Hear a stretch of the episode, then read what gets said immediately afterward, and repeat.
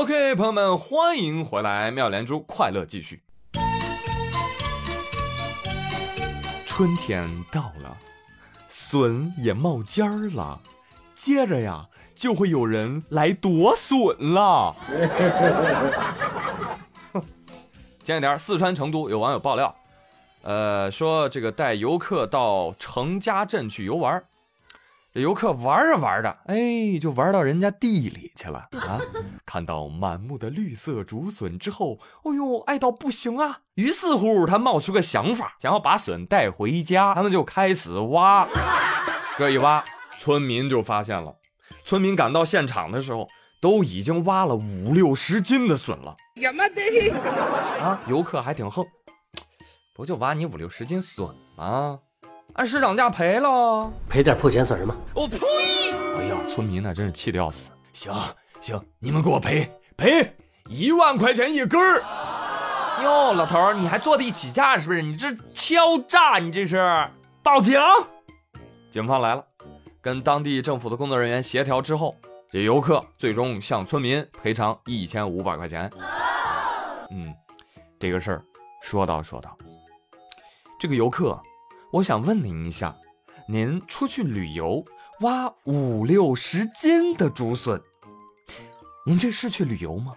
您这是去进货吧？多损呐！这个，刚开始围观的时候，网友还不理解，说：“哎呀，这个农民怎么这么黑呀？啊，竹笋一万一根，笋皮子是金子做的呀！这个村民真是没见过钱。”后来看视频才知道。人家农民看你偷那么多，被抓到还一副老子有钱的这种鸟态度，要你一万一根，杀杀你的锐气也不过分。班长，你他娘的意大利炮呢？给我拉上来！我呀，就这种人啊，还以为自己站在了道德的高地，其实啊，已经处在了看守所的门口。怎么着？话都归你说是不是？没逮着叫捡，逮着了叫买了是吧？告诉你。不问而取，视为贼。你挖一根都算偷，你何况五六十斤呢？太损了吧！这个山上的春笋都被你夺光了，你反省反省自己，什么人呢？是不是？要说这贪婪啊，真的就是动物的本性啊。最近新疆阿克苏有一只雪豹啊，就闯进了羊圈里去袭击羊群。一晚上咬死了十九只羊，咬伤十一只。哎呀妈，这大餐呢，是不是啊？就在羊圈里面大快朵颐。结果呢，因为吃太饱，能跳进来跳不出去了，被困于羊圈。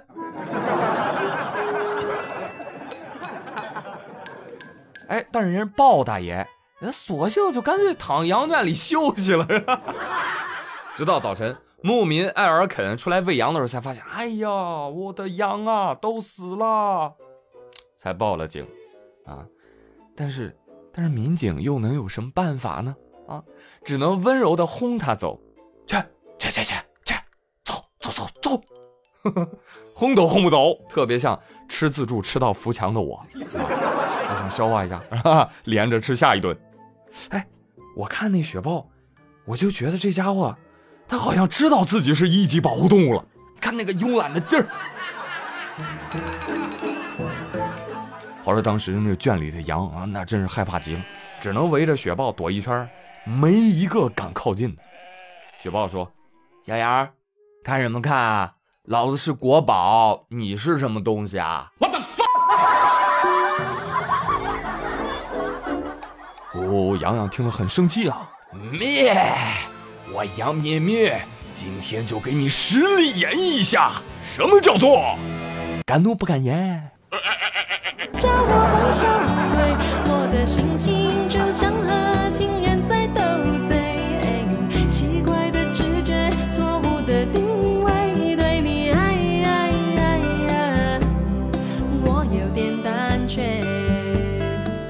当然了，我觉得大家不用担心这个牧民的损失哈。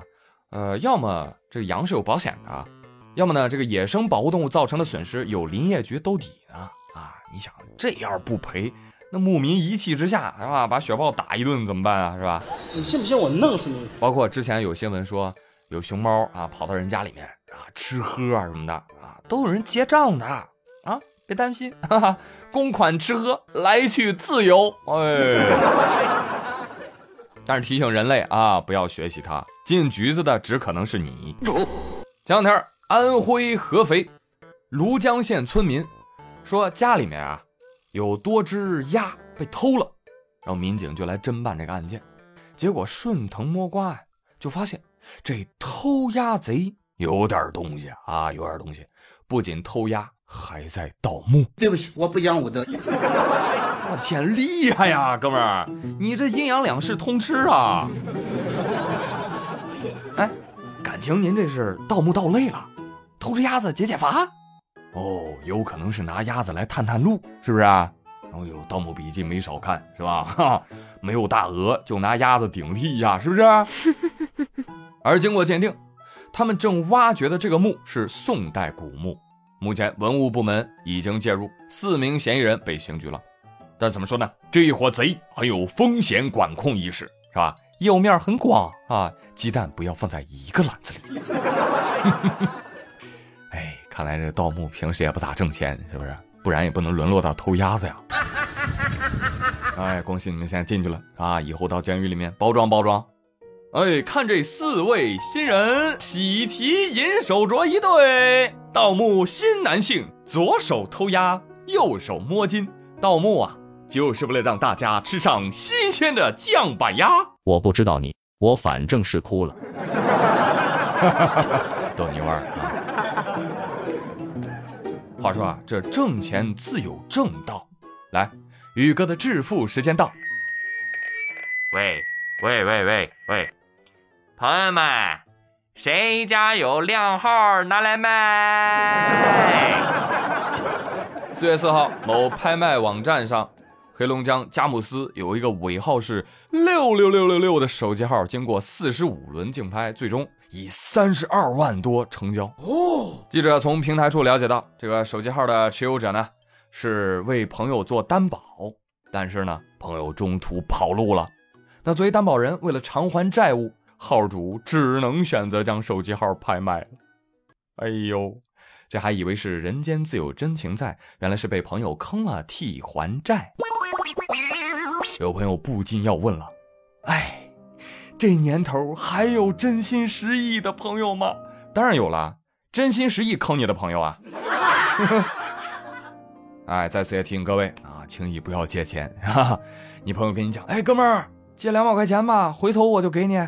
哎，借完钱你就明白了，有些人啊，一回头就是一辈子，是吧？尤其是这种担保性质的文书，一定要谨慎签署，因为你从为朋友担保的那一刻起，你就要做好为他还债的准备。同时，这个新闻还告诉我们，有靓号又能怎样呢？靓号也不能改变运势啊！哈哈。但是有这个靓号的靓仔呀和靓驴啊，一定要保存好啊，因为手机号码也是一种无形资产，你知道吧？特别是稀缺的一些靓号，它价格超出你想象。前不久，聊城呃冠县人民法院在办理一起扫黑除恶的案件当中，就公开拍卖了一个尾号是五五五五五的手机号，成交价高达一百二十多万，amazing！来，朋友们，互动一下，你的手机号够亮吗？快打在公屏上，我们大家看一看啊，一起来评估一下，看你能卖几个钱儿。真的，在此之前我真不知道靓号能卖这么贵啊，所以这两个新闻看的我也真的是冒出了许多的小问号啊。而最近英国一位大学老师，他就老喜欢打问号啊，被撤职了，这多惨呐！这个这个博士叫 Sobnek。他是拉夫堡大学物理系的老师，同时呢兼任宿舍管理员啊，长达十八年。去年三月的时候，他因为给学生或者工作人员的短信当中问号过多，被开除了宿舍管理员的身份。多新鲜呐！给大家念一下他的短信内容：你必须留下来吃晚饭吗？问号问号问号问号问号四个问号。你为什么不听话呢？问号问号问号问号。Somnak 博士随后就上诉，法院打官司，最后法院判定学校应该赔偿他一点五万英镑。但是法官个人也觉得，哎，Somnek，你这个就罪有应得，谁让你打那么多问号的？ 你知不知道你用这么多问号，使原本中立的文字令人生畏啊？あれはへえ。啊！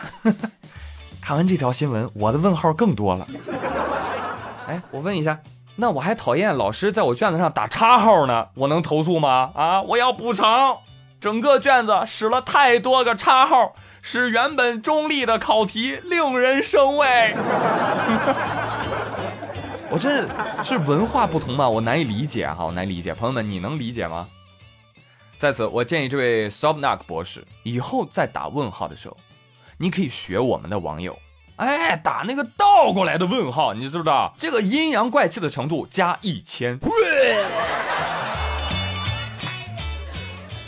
所以朋友们，问号是一个好东西，日常生活当中活学活用，可以事半功倍。比如说开团战打输了不要怕，只要你的问号比队友来的更早一些，嘿嘿，那失误就都能赖到队友身上喽。你怎么了？你跟得上我吗？就这点本事？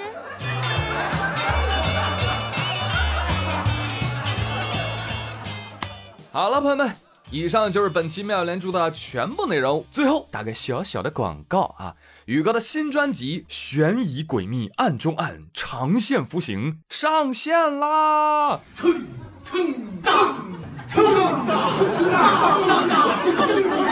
天天爆更五集，让你一次听到爽。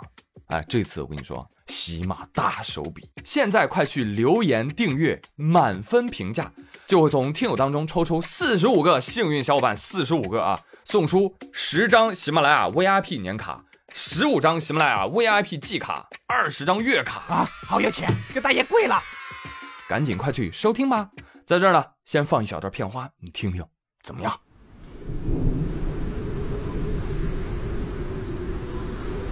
死亡循环的台风天，暗中暗里的魔鬼心结。救我！救我！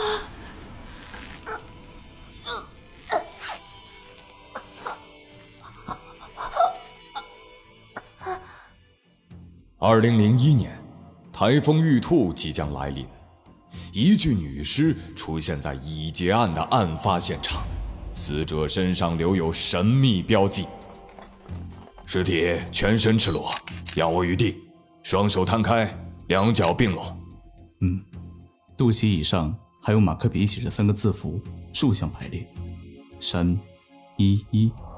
不久，负责该案件的一个刑警被杀，